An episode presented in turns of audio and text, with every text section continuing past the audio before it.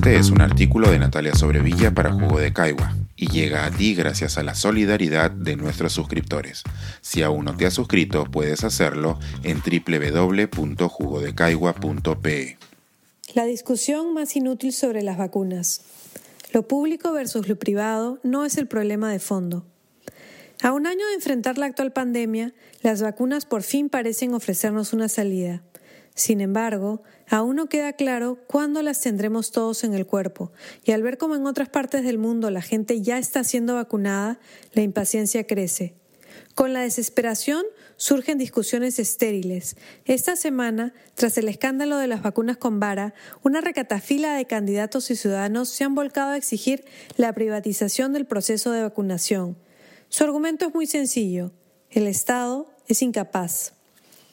No importa cuántas veces se haya repetido que las vacunas son un bien público, además de escaso, y que por lo tanto no debe ser liberado al mercado. Tampoco importa cuántas veces se señale el ejemplo de Estados Unidos, una de las sociedades más capitalistas del mundo, donde no se puede acceder más rápido a una vacuna pagando. En dicho país existe un estricto orden de prioridades y el manejo se da a nivel federal.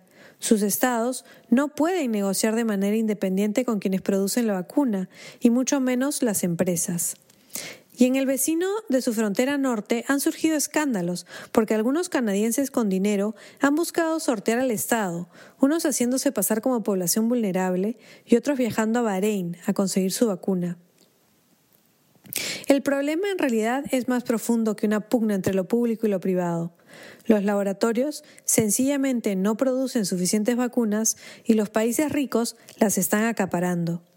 Si bien la distribución de las vacunas es pública, la producción es privada.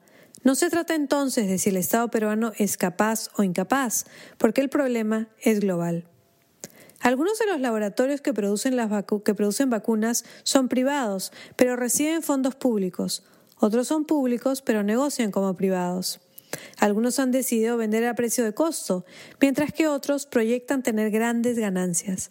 Además, los precios de las vacunas no son enteramente transparentes y se dan tarifas diferenciadas. Por ejemplo, Sudáfrica debía pagar 5 dólares 25 por dosis de Oxford AstraZeneca, mientras que a la Unión Europea le cuesta solo 2 dólares con 15. ¿Por qué? Porque la Unión Europea ha invertido en la investigación y el desarrollo de la vacuna. Los países que tienen más recursos se han puesto a la cabeza de la fila y han comprado muchas más vacunas que las que necesitan, y los países con billeteras flacas o con organizaciones menos sólidas hemos quedado relegados al final en Israel, en ciertos estados del Golfo Pérsico, en el Reino Unido, en Estados Unidos, las campañas de vacunación avanzan a pasos agigantados. Como muestra de su poder adquisitivo, Israel ha pagado en promedio 23 dólares 50 por cada dosis de Pfizer o Moderna. Y como son dos las dosis requeridas, vacunar a cada israelí ha costado casi 50 dólares.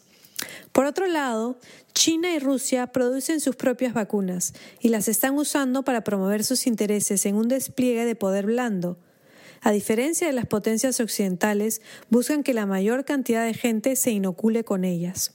Incluso la India, si bien no desarrolló su propia vacuna, tiene la mayor capacidad de producción en el mundo y se ha dedicado a donar vacunas a sus vecinos.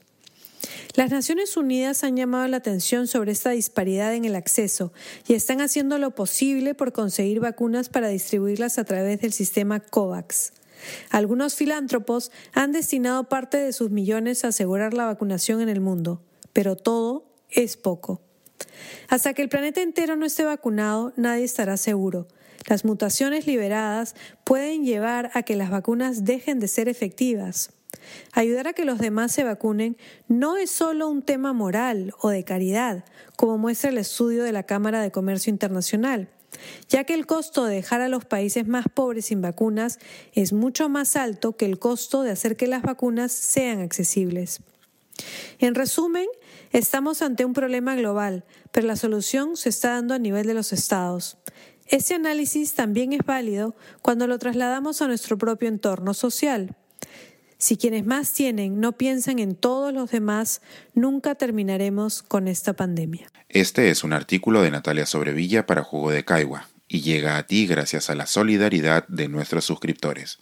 Si aún no te has suscrito, puedes hacerlo en www.jugodecaigua.pe.